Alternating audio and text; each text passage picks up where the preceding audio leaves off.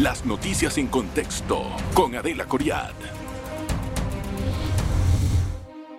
Bienvenidos, ¿cómo están? Hoy vamos a hablar acerca de turismo. Vamos a conocer en esta etapa, que es la etapa alta, la temporada alta de turismo, qué se espera para el país. Y además de eso, recuerde, pues como ya está terminando este quinquenio y empieza un nuevo gobierno, la Cámara de Turismo tiene propuestas muy específicas para los candidatos, pero esta vez quiere un compromiso serio de ellos nada de guabinazos, quiere que le firmen una propuesta y que cuando lleguen al poder, quien sea que sea, lo haga y lo pueda concretar. Porque el turismo puede ser realmente, y lo es como hasta ahora, pero puede potenciarse como una de las fuentes de ingreso más importantes para el país. Y esto ahora especialmente que no tenemos los ingresos de la mina, hay que buscar alternativas. Vamos a hablar hoy con nuestro invitado, don Ovidio Díaz. Él es presidente de la Cámara Nacional de Turismo, a quien le agradezco inmensamente su presencia. Gracias, don Ovidio. Bienvenido. Bienvenido. Muchas gracias. Al contrario, don Ovidio. Empezaría tal vez por una buena noticia. ¿Cuáles son las expectativas en temporada alta que se tienen para el país? Altas, como siempre. Eh, temporada alta, para algunos que no conocen, pues es la temporada donde los países del norte tienen sus altas temperaturas, pues el turista anda buscando trópico, anda buscando sol y playa, y eso lo que hace es que aumenta la demanda y llegan más turistas al país. Eh, tú sabes que a mí me gustaría que no tuviéramos que, clasificar o dividir eh, esto en temporadas altas o bajas. Panamá tiene las condiciones para tener una sola temporada y que sea alta siempre. Pero bueno, son altas. Los cruceros a nivel de la ciudad de Panamá. El clima ayuda mucho también. Sí, claro. En esta temporada. Tú andas buscando eso. sinceramente, eh, también por eso puede, puede ser un factor coyuntural. O sea, no llueve, hay un aire delicioso, los árboles eh, florecen, o sea. Es que se presta. es una belleza Panamá, perdón, para esta época. Esa es la razón. Entonces, Entonces eh, eh, pero como te dije, hay, otro, hay otro, otra actividad dentro de la industria turística que es la parte de los cruceros, el home port. Eso te llena la ciudad. La ciudad de Panamá tiene 20.000 habitaciones, el resto tiene 10.000, más o menos, porque tampoco tenemos una data muy exacta en esto. Y eh, pues ahora mismo con los cruceros y la temporada alta, donde están llegando turistas al país, pues los hoteles de la ciudad están estables, no ganando dinero, estables, promedio de 50% de ocupación. ¿Eso no es eh, tan alto? No, no, no. Eh, requerimos traer más turistas, aumentar la demanda, eso es fundamental. Y el interior, pues con las pocas habitaciones que tenemos en el país, en sol y playa, en estos momentos, con esa combinación, el turismo nacional y el extranjero, pues igual yo creo que deben estar en esos promedios de ocupación. Bueno, hay picos, ¿no? Obviamente, eh, por las actividades en el interior, las ferias, los carnavales y todo eso, por lo menos hay cierto movimiento en algunas zonas. Pero la pregunta que me hago es, ustedes como Cámara de Turismo, ¿cuál va a ser exactamente la exigencia o la propuesta o el compromiso que van a exigir de los candidatos? Porque ya este gobierno lo que no hizo, ni sueñe que lo va a hacer. Entonces, ¿Cuál es la mirada nueva que tienen? Eh, Adelita, mira, lo más importante y lo que queremos de parte del gobierno, que es el administrador del Estado, donde tomamos todo, es un compromiso serio para que el turismo se, se posicione como política de Estado. ¿Qué significa? Pues que lo que se haga en una administración no se detenga, sino pase de administración a la otra en contratos, en en proyectos de presupuestos. Eh, eh, nosotros no tenemos ni siquiera, la industria tiene una silla, un espacio en el gabinete. Estamos bajo el sombrero del ministro de Comercio. no puede ser. Pero ¿cómo cree que va a ser una política de Estado con ese nivel de importancia que se le da en el gabinete? ¿Qué van a hacer ustedes para que eso cambie? Empoderar el sector privado. ¿Cómo? Nosotros tenemos eh, el Consejo Nacional de Turismo, CNT, ley del 2008 que es un ente que es un puesto público-privado. Cinco miembros vienen del sector público, que son ministros, que lo que no mandan, son los ministros y no mandan esos ministros, sino que mandan a terceros, y no para menospreciar, pero es la realidad. Y el sector privado tiene cuatro. Cuatro. ¿De dónde emanan esos cuatro? De la Cámara Nacional de Turismo. Le pasamos al Ejecutivo eh, unas ternas y el presidente de la República escoge. Pues hoy por hoy lo estamos poniendo a funcionar. El presidente es Felipe Rodríguez. Sí, correcto. Eh, y con Felipe hemos logrado por primera vez establecer un modo de trabajo donde el empoderamiento que tenemos ahí cada día se hace más fuerte. ¿Por qué? Porque es el Consejo Nacional de Turismo que está empujando. Es y es por ley la estructura en gobernanza que tiene la última palabra. No es el administrador de la ATP, que, ojo, Sino el Consejo. Es el Consejo Nacional. O sea, que eso está por encima del ATP. 100%. Pero aún así el Consejo no está representado. Porque no lo, no, hay un tema ahí de que no le hemos dado la importancia hasta ahora y que se la estamos dando. Entonces, ¿qué pasa aquí? Mm. El presidente, el nuevo gobierno, tiene que saber que en materia de políticas de Estado, en turismo, pues el primero son cuatro, cuatro, cuatro ciudadanos panameños que vienen del sector privado, que vienen, que emanan de la Cámara Nacional. Y tiene que saber, hey, yo no puedo poner ahí al que quiera. Y eso, el presidente del Consejo tiene una, una posición en la Junta Directiva del Fondo de Promoción Internacional. Sí, claro, pero bueno, vamos a analizar esos, esos, esas estrategias y esas posiciones burocráticas, a ver qué tanto funcionan. Vamos a hacer una pausa, don Ovidio. No se vaya, que hay mucho más que analizar en materia turística. Panamá tiene un potencial inmenso. En breve regresamos con En Contexto. Nuestro invitado hoy es Ovidio Díaz, es el presidente de la Cámara Nacional de Turismo y estamos tratando de entender pues cuál va a ser el, el renglón del turismo. Ya usted estaba explicando la situación burocrática de cómo están las leyes, quién manda, quién no manda. Sin embargo, don Ovidio, en el gabinete se deciden las cosas. Y si ustedes no tienen un vocero y una posición como tal, no van a poder, el, el turismo mismo no va a poder ser una política de Estado. Entonces, dígame, ¿cuáles son los pasos precisos para que eso ocurra? Ok, temas puntuales y que lo que vamos a, vamos a llevarlo al, al, evento presidencial, debate o que lo queramos llamar, ¿ok? Es importante esto. Es. Uno, cambiar la ley orgánica de la Autoridad de Turismo de Panamá. Es obsoleto, es un animal que incontrolable, tienes cientos de personas que tampoco andamos buscando que los voten porque necesitan los ingresos para su familia, pero eso, esa, esa estructura no está funcionando. Tiene que ser técnica, achicarla y crearle la, la, ley perfecta para que se encargue de lo que tiene que encargarse, que es el, el tema de fomentar la industria, pero la fomentas cómo? Tienes que llegar a los destinos y no tienes que poner a, un, a una persona que no sepa de turismo técnico, porque hay que crear Ahí producto. Hay que entender el producto, hay que hacer las partes de los entrenamientos, pero tiene que tener la Tiene que ser un conocedor. que es que si no, no lo puedes lograr. No- no- no- todos los directores, en su gran mayoría, que están en las provincias, vienen, emanan de la parte política de las elecciones que acaban de pasar, pues. ¿Qué? O sea, el candidato a representante de un lugar eh, se le está premiando, no ganó, pues vamos a ponerlo en turismo. Pero, pero no puede ser un llena, llena vacante. Es, y tú sabes que así se Sí. manejan muchas las instituciones. Pero entonces ahí estaban ustedes como consejo para exigir la situación. Claro que sí, pero tiene que cambiar la ley. Ok, eso es una cosa. ¿Qué otra cosa es? Eh, ok, eso. El empoderamiento del Consejo Nacional de Turismo de realmente. Exigirle. La ley dice que tiene que ser el ministro o uno asignado. Si yo no tengo una posición en el gabinete y tienes al ministro de Obras Públicas en el CNT, pues el que tiene que ir a esas reuniones es el ministro de Obras Públicas y no mandarme una persona que... No pondría eso.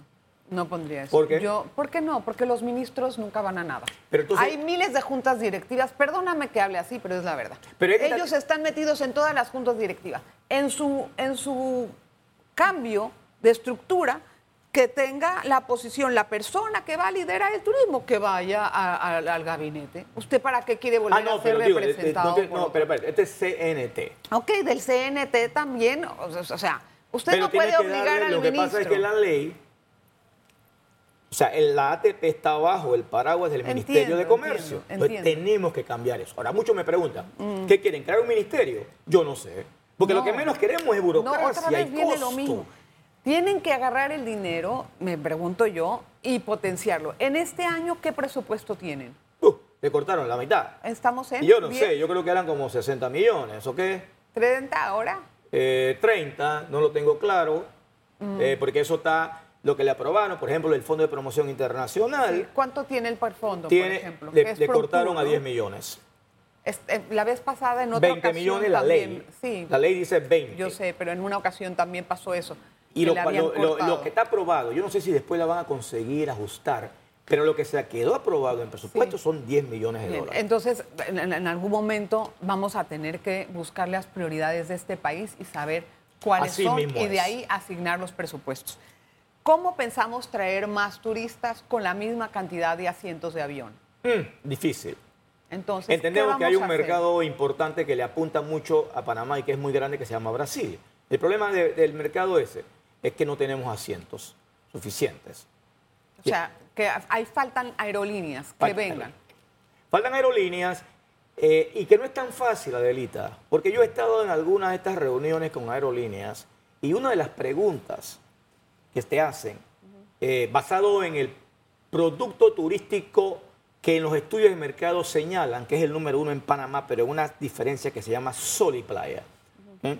Y te preguntan, ¿cuántas habitaciones tú tienes en Sol y Playa? Y tú dices, 20 mil. Y la aerolínea, y Southwest es un ejemplo de esto. Eh, no, no, no. En Sol y Playa, 20 mil. No, tú tienes 20 mil en la ciudad de Panamá. ¿Por qué se la saben todas? Está bien, y después te puedes mover a las playas. No, no. En Sol y Playa. Ah, ok, está bien, discúlpame. En, tenemos 3 mil en un lugar nuestro que se llama Rivera Pacífica, donde tienes hoteles, esto, que tienes una pista de aviación eh, que está hecha, que es Río Ato, pues, ¿cuántas tienes? 3.000. Yo necesito 5. 5.000. Entonces, ¿qué pasa? Pero acaban de dar un incentivo millonario, perdón. Si no sabemos usar ese incentivo millonario para los hoteles, también para la construcción de hoteles de playa, el incentivo que dio el gobierno no sé qué estamos haciendo. Ok, ahí hubo un error. Y nosotros lo dijimos y lo peleamos.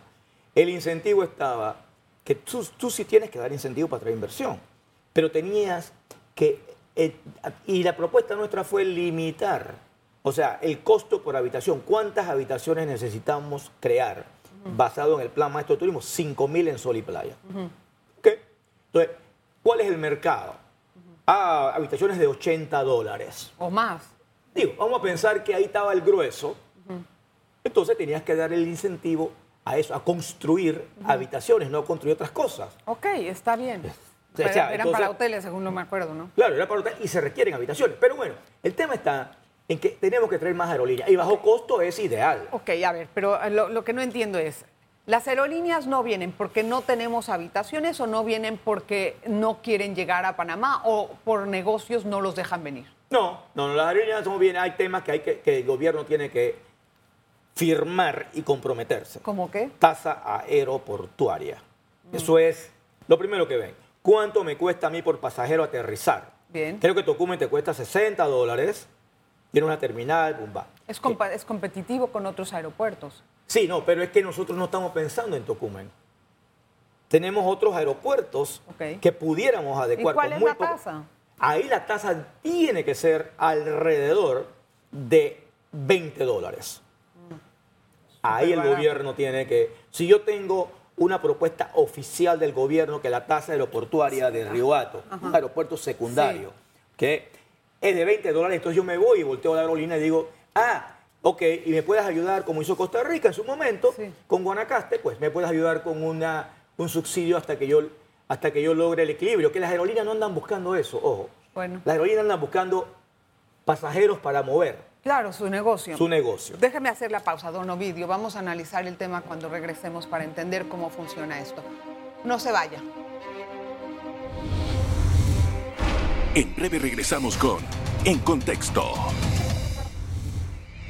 Estamos analizando el caso del turismo en el país. Eh, ahora que no tenemos o que, que podemos aprovechar, me imagino yo, este sector para ofrecer eh, una inyección fresca de dinero a la economía, porque la gente que viene aquí mueve de todo. Eh, ¿Por qué aerolíneas de bajo costo no están viniendo a Panamá? O sea, yo no veo muchas. En cambio, veo que, por ejemplo, algunas aerolíneas mexicanas tienen paran en Colombia, paran en Costa Rica, paran en todos los países vecinos, pero en Panamá no llegan. ¿Qué está pasando? Como te dije anteriormente, yo, el primer tema es que, y es un tema de gobierno, que es la exigencia que le damos, tienes que darte una, una tasa aeroportuaria de bajo costo. ¿Dónde aterrizan normalmente estas aerolíneas? Europa, que comenzó con esto, bajo costo, es en los aeropuertos secundarios. Ok. Está bien, aquí tenemos, gracias a Dios, aeropuertos secundarios. David, Río Hato, Colón. Y Panamá Pacífico. Panam, perdón, y Panamá Pacífico. ¿Y entonces cuál es Entonces el ahí problema? yo tengo que tener algo bien formal, porque yo sé, y te hablo de una aerolínea, Volaris, Sí. que sería interesante porque es mexicana y que No, agarra mercado americano en bajo costo. Volaris viaja a Colombia, a República Dominicana, viaja a todos los países alrededor de nosotros, pero a Panamá no llega. Estaban decididos en venir, y eso es la información, porque estos son negociaciones de gobierno ¿Y aerolínea. qué pasó entonces? Eh, la información que no tenemos nosotros es que por el tema de pandemia, eh, ellos, ellos aumentaron demanda y Boeing no les entrega los, los- los- los- sus aviones que habían pedido, que estaban en pedido, pues, y están esperando para hacerlo. Vamos a retomar el tema nuevamente. Eh, nosotros ahora, como cara de turismo, ¿pero qué requiero yo tener en mi mano cuando voy a hablar con la aerolínea? Yo tengo que llevarle los compromisos de parte de gobierno. Claro. Tasa aeroportuaria, ninguna restricción, el, el, eh, de la tasa aeroportuaria del aeropuerto que pueden utilizar, Claro. ninguna restricción. Y si en ese proceso la aerolínea me dice, hey, pero es que el primer año yo no voy a ganar, cosa que Volaris nunca pidió, pues yo tengo que ir al gobierno eh, a pedirle un apoyo que es una gran inversión. Todos los países que han ¿Apoyo desarrollado económico, ¿Pero qué, qué tipo lo de que pasa es que te dicen a ti, yo necesito vender de un avión de 150 pasajeros, yo necesito vender un mínimo Sí. de ida y vuelta de, de 80, 80, 80 Ok, sillas. ¿y?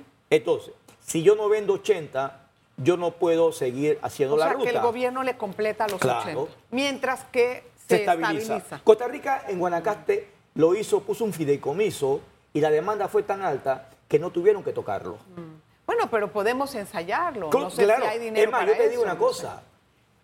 Yo creo que inclusive del Fondo de Promoción Internacional, porque tú estás hablando de una Sí, venta directa, claro. tú puedes tocar un poquito, porque no es tanto, no es tanto. Digo, es mucho, pero no es mucho porque estás hablando de un millón. Bueno, estás de tratando de abrir un nuevo mercado y abrir el mercado implica a veces una inversión.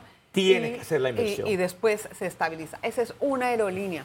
¿Cuántas más pueden venir? Es que Está una nueva que no- se me escapa el nombre de República Dominicana, es la número uno ahora mismo. Sí. Está, está llegando a Colombia, a ¿Y todo por qué a Centroamérica. Panamá no viene? Bueno, te digo, no lo tenemos claro. Si tú te hablas con los, los líderes de la industria, del sector privado, te van a decir porque no hay cielos abiertos. Yo creo que no, yo creo que sí están abiertos.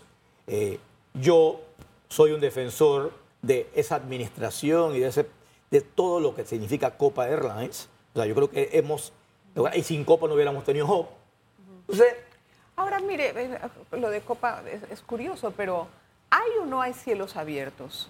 Yo, yo creo, o sea, yo no soy un experto en la materia, pero sí, sí hay cielos abiertos. Entonces, ¿por qué nadie llega? Eso es algo muy curioso. porque, porque tenemos algunos temas que tenemos que resolver. Tasas aeroportuarias. el- el- Pero ¿quién se va a mover para hacer eso? Tienen cinco años Bueno, que no viene nadie y otros cinco ahí atrás tú y otros cinco atrás. Entonces, ¿qué Las pasa? aerolíneas no hablan con Ovidio Díaz. Las No, aerolíneas hablan, hablan con, con el gobierno. gobierno, por claro. supuesto. Y en estos momentos, que es uno de los problemas que hay, tú le preguntas a la Autoridad de Turismo de Panamá y te dice, no, eso no me toca a mí. Le toca ¿A al quién le toca? A. Prontour. Ah, a Prontour. Y cuando te vas a Prontour, Prontour te dice, no, no, no, no, no, Qué ridículo. esto no me toca a mí. Perdón, pero eso parece de niños chiquitos. Y cuando te vas a Me Tocumen. Tocumen te dice, esto no me toca a mí. Uy, no, pues así nunca Entonces, vamos ahí a hay un problema de ten- saber claro y tiene que estar definido. Cuando entra el gobierno, ¿quién es la persona que se va a ¿Qué? ir a negociar con las aerolíneas? Actualmente eso, ¿quién lo define? ¿En qué marco legal se encuentra? Nosotros creemos que ATP. Pero, Creemos no, ¿la pero- ley qué dice? Ah, no, no, no, la ley no te dice, no te dice específicamente, no hay nada que te diga. Es el ministro de Comercio o el viceministro de, Comercio Exterior el que tiene que ir. Pero yo lo que te digo es esto, Adelita. En, este, en estos años que hemos tenido el- este problema de la mina, ¿tú crees que el Ministerio de Comercio, Industria y Agricultura de Panamá tenía la cabeza para pensar en el turismo? Por supuesto que no, para eso está Promptur, pero Promptur es una, es, es- es una entidad que tiene un jefe, que, que se va por todas partes del mundo a promover a Panamá. ¿Por qué no lo hacen ellos? Porque bueno, ¿No son la contraparte de no- las aerolíneas? ellos, ellos, ellos están diseñados y nosotros vamos a defender esa estructura, que, y- y- pero esa estructura requiere, requiere que la revisemos de arriba Sí. hasta abajo. para dar las rendiciones de cuenta. Porque hay que hacer las rendiciones de cuenta, hay que hacerle un proceso de reingeniería manteniéndola, porque ese es el, el sentido de esto es que, que sea política de Estado, porque no, el, no pares el proceso. Sí, ¿ok? pero- Pero entonces, ¿qué te digo? Prontur, pues yo creo que no. Porque Prontur, Ok, entonces ¿quién? Debería ser ATP, la. ATP. ¿Y por qué la ATP no se mueve? ¿por qué? Porque Es te dicen más, que es el ministro de perdón, Comercio perdón, y cuando no. llegas al ministro de Comercio, pues no hay tiempo para No, esto. porque cuando estaba el señor Skilsen, yo lo traje a un polígrafo y le pregunté si él podía hacer eso. Y él me dijo que sí. Y él se había comprometido a traer empresas de bajo costo. Al final no lo logró, pero él estaba como responsable del tema. No se hizo. ¿Tú sabes quién estaba asignado? Que hizo un trabajo, porque me consta, Juan Carlos Sosa, el ex ministro, viceministro de Comercio Exterior, asignado por el presidente. Y nosotros tuvimos reuniones con él periódicas. Y él fue el que nos fue diciendo algunos de los temas que salían de las aerolíneas. Hay un tema que es importante que se diga. No es cierto de que están en línea esperando que viniera a Panamá. No, hombre, hay que traerlos. El, el producto, si fuera para un producto de negocios bajo costo, pues sí. Tú tienes habitaciones, tienes una ciudad espectacular, tienes negocios, pero aquí muchos negocios se han ido de forma internacional. O sea, ya tú no tienes ese centro financiero con bancos de todas partes del mundo que tenías que llegar. Bueno, ahora como nos sacaron de la lista gris, tal vez podamos recuperar y respirar un poco. en Ah, yo, yo si fuera el presidente nuevo, yo lo primero que haría a nivel del centro es buscarme tres bancos de primera categoría y traerlos a Panamá Claro. nuevamente. O Pero sea, un que- Citibank, un Hay que ver que eso pueda ocurrir porque no es tan sencillo después de la reputación que tenemos. Pero yo sí te digo dónde podíamos trabajar en bajo costo, que sí hay una gran limitación. Es en convenciones y eventos. Claro. Congresos. Bueno, en eso siento que hay un plan, ¿no? O, o no, no sí, hay no, un no, tienes, una, tienes un brutal centro. No, de- pero ¿cuántas, ¿cuántas convenciones hay programadas para este año? Bueno, eso pronto te dice una cifra. Yo no estoy diciendo que es mentira. Aquí hay operadores de congresos que te dicen que no están así, de 90 Pero- pero congresos eso- vendidos. pero entonces, ¿dónde está la transparencia en el tema? Bueno, esos son los pulimientos que tenemos que hacerle al Prontour. Ustedes como Cámara, ¿cuántos turistas creen que van a venir este año? Nosotros, mínimo, 1.5 millones. Nada más. Mínimo. O sea, ¿que Pero ¿creen que vamos pero- a llegar a los dos? Pero apunta en este programa para que quede en la mente de los que entienden esto o los que no lo entienden también. Nosotros, este país no tiene una medición No, no la real. Entonces tú me preguntas a mí y cuando me volteo y Es salgo que- de aquí me dicen... Bueno, perdón, la, la- la- directora de migración dijo que iba, a- o ustedes más bien, habían dicho que iban a cambiar el, la forma de entender cuáles son los turistas que llegan al país. ¿Y por qué no lo han hecho? Porque eso es, una, eso es una- un embotellamiento que hay aquí. Ahora en estos momentos, No, nosotros el día de ayer le mandamos una nota a la autoridad Perdón. de turismo diciéndole, hey, ¿qué pasó Perdón, con el proyecto de, de captación de data? No, Es no. Impresionante. O sea, yo todavía estamos en los tiempos de la era prehistórica en este tema. Está Entonces tú me preguntas a mis datos que yo tendría la obligación como presidente de la Cámara de tener tú y Sí. y te comienzo a dudar Y porque, no los tiene. Porque, no, porque hay no, lo datos tengo, porque no lo tengo. O sea, no lo tengo Don porque no lo tengo. me encanta conversar con usted. Se me acabó el programa, pero no se acaba el tiempo. Entonces puede venir otro día. ¿Qué le parece? Me encantaría, me Estamos encantaría. aquí Esto es un honor estar para aquí. Tú tienes una voz que el país escucha. Muchas gracias. Gracias a usted. Bueno, también gracias a usted. Por favor, no se pierda el programa.